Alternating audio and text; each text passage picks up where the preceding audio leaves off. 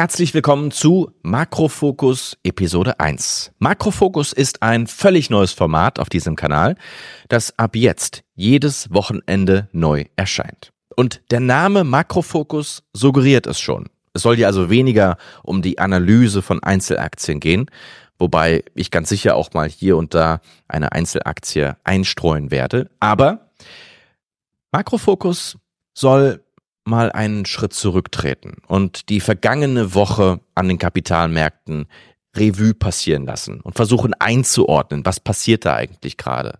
Aber natürlich immer mit der Frage verknüpft, wie können wir von diesen Entwicklungen profitieren? Ja, Profit ist natürlich der treibende Faktor, warum wir an der Börse aktiv sind. Sagen wir mal ganz ehrlich, ähm, es gibt natürlich tausend gute Gründe, an der Börse aktiv zu sein. Und ich finde, die Börse ist mit die wunderschönste und bahnbrechendste Erfindung der Menschheit. Letztendlich wollen wir hier aber Geld verdienen und nicht Geld verlieren. Deswegen steht diese Frage auch immer mit im Vordergrund.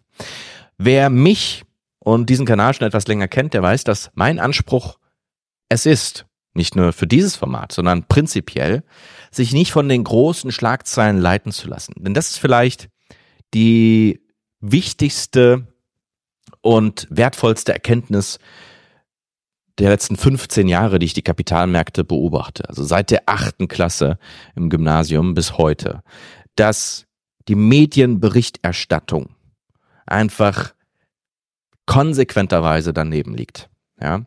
Teilweise, weil sie es nicht besser wissen, nicht besser können, weil einfach Amateure am Werk sind, aber ganz oft auch willentlich und wissentlich. Eine Frage hat mich in der letzten Woche sehr beschäftigt und das ist die Frage, in welcher Zyklusphase befinden wir uns eigentlich gerade? Also erstmal finde ich es kurios und interessant, diese Zyklen zu studieren und zu verstehen, warum verläuft die Wirtschaft überhaupt in Zyklen? Also warum haben wir es 2024 Jahre nach Christus nicht geschafft, mal die Wirtschaft schnurstracks durchlaufen zu lassen, sondern warum bewegen wir uns permanent vom einen Extrem ins andere Extrem, vom Boom zum Bust, ja, von der Expansion in die Rezession zur Depression und dann das Ganze wieder von vorn. Und da spielen natürlich tiefenpsychologische Effekte bei uns Menschen, also wirklich primitivste Hirnregionen eine Rolle, die wir bis heute nicht unter Kontrolle gebracht haben. Das führt dazu, dass wir in diesen Zyklen leben und natürlich auch die Kapitalmärkte schauen sehr stark darauf, denn je nachdem, in welcher Zyklusphase wir uns gerade befinden, sind plötzlich ganz andere Arten von Aktien interessant. Sind wir in der Expansionsphase, sind andere Aktien angesagt und haben andere Aktien starke Renditen, als wenn wir uns in einer Abschwungphase, in einer Rezession oder in einer Depression befinden. Und jetzt natürlich die große Krux an der ganzen Geschichte ist, dass die Beantwortung dieser Frage extrem schwierig ist. Und das ist auch der Grund, warum 99 Prozent der Privatanleger besser damit fahren, einfach stur Aktien, Qualitätsaktien zu kaufen, unabhängig von der Marktphase und eben nicht versuchen zu prognostizieren, wo im Zyklus befinden wir uns gerade und was sollte ich jetzt gerade kaufen. Ja, deswegen versuchen wir trotzdem uns mal an der Beantwortung dieser Frage, auch wenn wir uns darüber im Klaren sind, dass es hier eine hohe Wahrscheinlichkeit gibt, dass wir daneben liegen. Eine Art und Weise, sich der Antwort anzunähern, ist zu schauen, okay, wohin fließt das Kapital eigentlich gerade?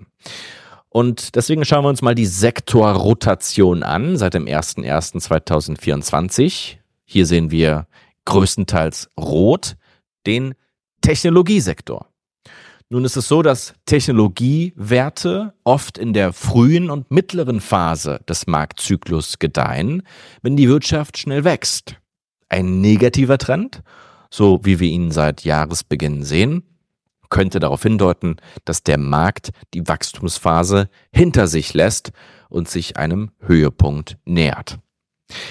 Insbesondere Apple hat es sehr hart getroffen. Apple hatte hier den fatalsten Jahresstart in der Firmengeschichte. 177 Milliarden Dollar Börsenwert wurden hier seit Jahresbeginn vernichtet. lag größtenteils daran, dass Barclays also vor einer sinkenden iPhone-Nachfrage gewarnt hat, speziell in China.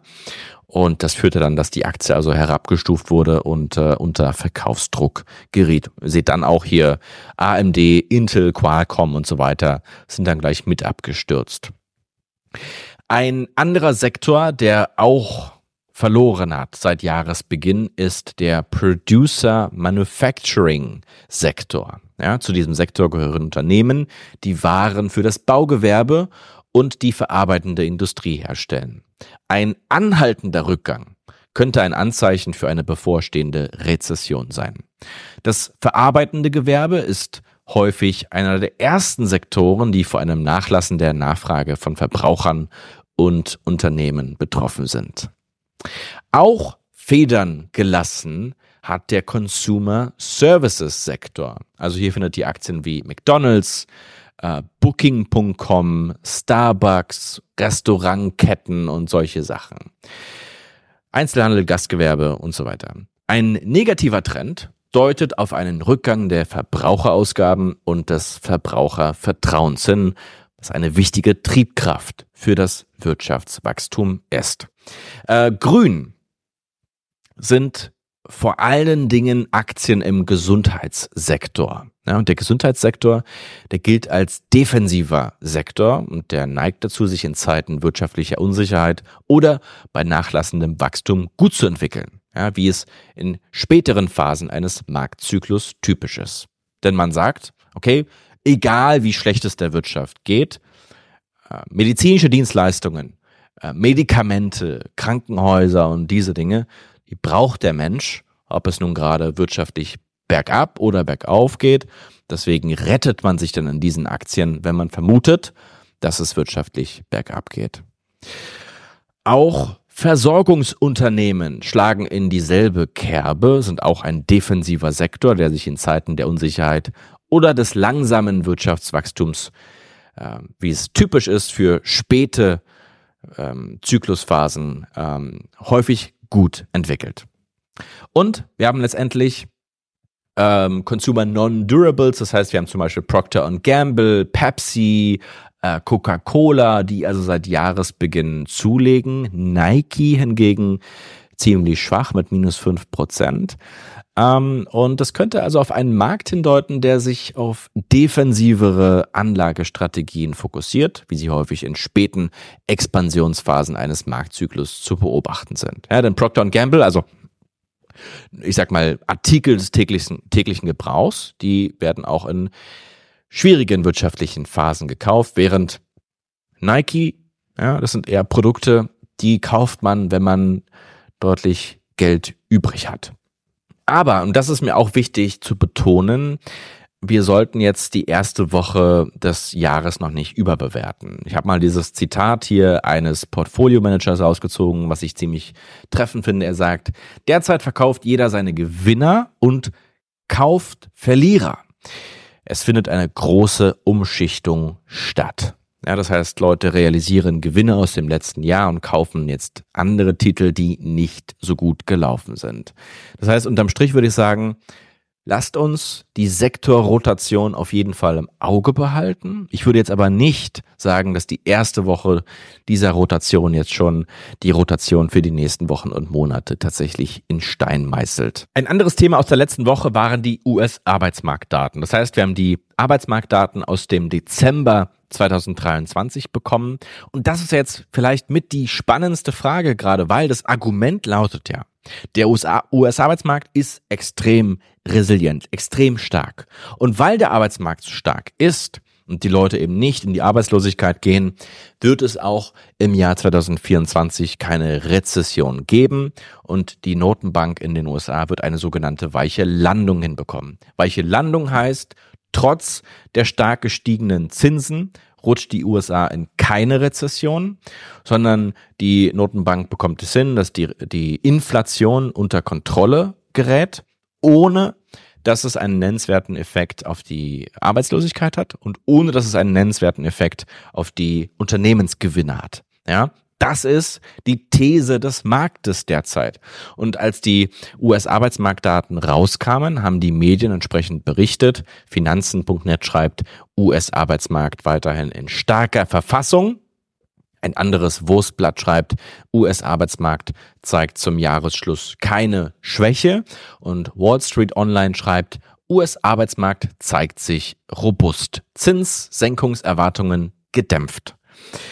Und das ist wieder so ein gutes Beispiel dafür, wie extrem oberflächlich diese Medienberichterstattung ist. Wenn man dann sich nicht die Mühe macht und hingeht und wirklich mal tiefer gräbt, dann verpasst man eben die wirklich wichtigen Details in diesen Daten. Und diese wichtigen Details will ich euch in aller Kürze jetzt noch zeigen. Denn in diesem Bericht fand man eine extrem beeindruckende Zahl, nämlich dass innerhalb nur eines Monats 1,5 Millionen Vollzeitstellen verloren wurden.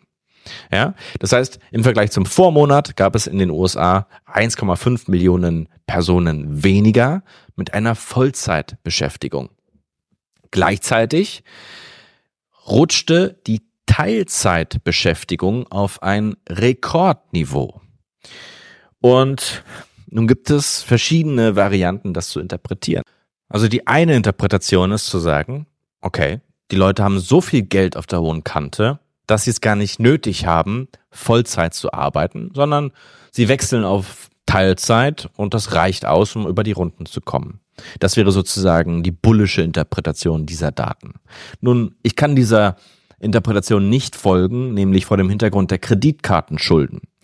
Denn zum einen sind die Zinslasten in den USA für Kreditkartenschulden gerade explodiert. Also die Leute zahlen unfassbare Zinsen auf diese Schulden und gleichzeitig in absoluten Zahlen steigen die Kreditkartenschulden der Amerikaner auf ein absolutes Rekordhoch. Also wenn die Leute so viel Geld auf der hohen Kante haben, dass sie ähm, es äh, plötzlich gar nicht nötig hätten, Vollzeit zu arbeiten, warum finanzieren sie dann ihren Lifestyle vor allen Dingen durch Aufnahme extrem teurer Kreditkartenschulden. Das passt irgendwie für mich nicht zusammen, sondern ich folge dann eher der, der zweiten Interpretation. Wir sehen hier äh, die ersten Risse im US-Arbeitsmarkt. Leute verlieren ihre Vollzeitbeschäftigung, weil es den Unternehmen zunehmend schlechter geht und mangels Alternative, weil es keine gute Vollzeitstelle gibt, die sie annehmen können, gehen sie dann in die Teilzeitbeschäftigung. Ja, die Zeit wird es zeigen, welche dieser beiden Interpretationsoptionen ähm, die tatsächliche ist. Äh, interessant ähm, fand ich auch das hier, nämlich die Zahl der temporären Aushilfskräfte. Die sehen wir hier mal auf einer sehr langen Zeitachse, nämlich von den 1990er Jahren bis heute. Und das ist ein sehr interessanter Indikator, denn wenn die Zahl der temporären Aushilfskräfte schnell fällt, dann war das in der Vergangenheit, so wie hier mit roten Pfeilen markiert, ein sehr zuverlässiger Rezessionsindikator. Es macht ja auch Sinn, ja. Also stellt euch vor, ihr habt ein, ein brummendes Geschäft, ihr habt ein Restaurant oder was weiß ich, irgendein produzierendes Gewerbe und ihr könnt euch vor Aufträgen nicht retten. Und was macht ihr? Ihr stellt also temporäre Aushilfskräfte ein, die mal eben zur Hand gehen und den Betrieb am Laufen halten. Wenn dann das Blatt sich plötzlich wendet und die Wirtschaft sich abkühlt, ja, dann lasst ihr diese Personen natürlich gehen. Das spiegelt sich dann oft in einer Rezession einfach äh, nieder. Und ihr seht, dass wir derzeit auf einem Niveau sind, dass wir also zuletzt, ja, einmal während der Corona-Pandemie hatten, aber davor zuletzt im Jahr 2014. Also ja, fast äh, zehn Jahrestief bei den temporären Aushilfskräften. Und das ist auch für mich, vor allen Dingen im Zusammenspiel mit diesen beiden Charts, also Vollzeitbeschäftigung, Teilzeitbeschäftigung, ein eher bärisches, also ein pessimistisches Signal für die wirtschaftliche Stärke der USA. Ich will euch noch einen allerletzten Chart zeigen, der belegt, dass die derzeitige oberflächliche Stärke des US-Arbeitsmarkts äh, eben kein zuverlässiger Indikator ist, dass die Rezession auf jeden Fall nicht kommt. Was wir hier sehen, der Chart ist ein bisschen unübersichtlich. Ich versuche es euch ganz kurz zu erklären. Das heißt, auf der unteren Achse hier haben wir die Zahl der Monate nach der Inversion der Zinskurve. Na, wenn es plötzlich für kurzlaufende Staatsanleihen mehr Zinsen gibt als für langlaufende Staatsanleihen, äh, war in der Vergangenheit ein sehr starker Rezessionsindikator. Das heißt, hier sehen wir sozusagen den Verlauf, nachdem das das erste Mal eingetreten ist. Und auf dieser Achse hier sehen wir äh, das Wachstum oder äh, die Schrumpfung in einem sogenannten Aggregate Coincident Index, der einfach gesagt die Stärke des US-Arbeitsmarktes aus verschiedenen Dingen sich zusammenzieht.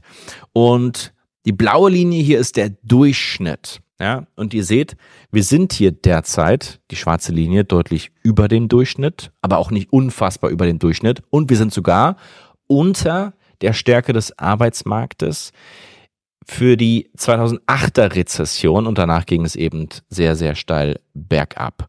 Das heißt, wenn wir den Durchschnitt einmal nehmen, dann sind wir gerade überdurchschnittlich stark, aber es gibt historische Beispiele dafür, dass das eben äh, kein zuverlässiger Indikator ist, zu sagen, okay, die Rezession kann im nächsten Jahr auf jeden Fall vermieden werden. Also zur ursprünglichen Frage des Videos zurück, ja, wo befinden wir uns jetzt eigentlich gerade im Zyklus?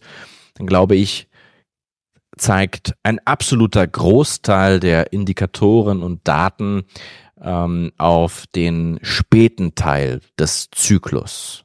Ja, ähm, man darf aber nicht vergessen, dass es ja ein enormes Risiko gibt, dass diese Prognose völlig falsch ist und diese, ähm, dieses Risiko ist das politische Risiko. Das heißt, die USA laufen jetzt in ein Wahljahr. Äh, Donald Trump gegen Joe Biden, danach sieht es jedenfalls aus. Und die politische Elite wird Himmel und Hölle in Bewegung setzen, um einen Donald Trump 2.0 im Weißen Haus zu verhindern. Und das machen sie natürlich effizienterweise, vor allen Dingen durch wirtschaftliche Stimulation. Das heißt, ich glaube, man wird hier in Versuchung geraten, aus politischen Gründen die Wirtschaft in einer Art und Weise zu stimulieren, dass unsere derzeitige Prognose zu Staub zerfällt und die Wirtschaft quasi auf Koks gesetzt wird, der Amerikaner sich noch wohler fühlt in seiner Haut und sagt, ja, Joe Biden hat dieses Land unter Kontrolle und so vielleicht den ein oder anderen Swing State in den USA in Richtung Joe Biden dreht. Derzeit sieht das nicht gut aus für Joe Biden. Ja, würde er heute gegen Donald Trump antreten, dann stünden die Karten für ihn sehr, sehr schlecht. Deswegen haben wir allergrößten Respekt vor dieser Prognose und wissen durchaus, dass auch in diesem Jahr alles mal wieder von der US-Notenbank abhängig sein wird. Was ich sehr schade finde, denn ich hatte mir eigentlich gewünscht, dass wir jetzt mal wieder in eine Phase eintreten, wo die Dominanz der Notenbank etwas in den Hintergrund äh, gerät und es mal wieder mehr um die fundamentalen Daten und die fundamentale Stärke eines Unternehmens geht und nicht so sehr um die Notenbank, um was die Notenbank jetzt wieder macht. Ich glaube, 2024 wird nicht das Jahr, in dem das so sein wird. Ähm, die kommende Woche wird auch extrem spannend. Wir haben US-Inflationsdaten am 11.01. um 14.30 Uhr. Wir haben chinesische Inflationsdaten am 12.01. um 14.30 Uhr. China ist gerade in der Deflation. Ich glaube, die liegen gerade bei minus 0,7 Prozent Inflation im Vorjahresvergleich ähm, und exportieren diese Deflation auch in die Welt. Äh, und wir haben das deutsche Bruttoinlandsprodukt für das Jahr 2023 am 15.01. um 10 Uhr. Wenn euch dieses Format gefällt und ihr die nächste Episode nicht verpassen wollt, dann abonniert gerne kostenlos, klickt auf die Glocke, klickt auf den Like-Button, kostet euch keinen Cent, ist für mich aber Bezahlung genug, das Ganze hier weiterzumachen. Deswegen vielen Dank dafür für alle, die das machen. Ungefähr 10% der Zuschauer jedes Mal. Äh, Wäre cool, wenn es vielleicht mal 20 oder 30 Prozent wären, aber man darf nicht äh, zu viel erwarten. Alles klar. Vielen Dank fürs Zuschauen. Bis zur nächsten Ausgabe am nächsten Wochenende. Ciao.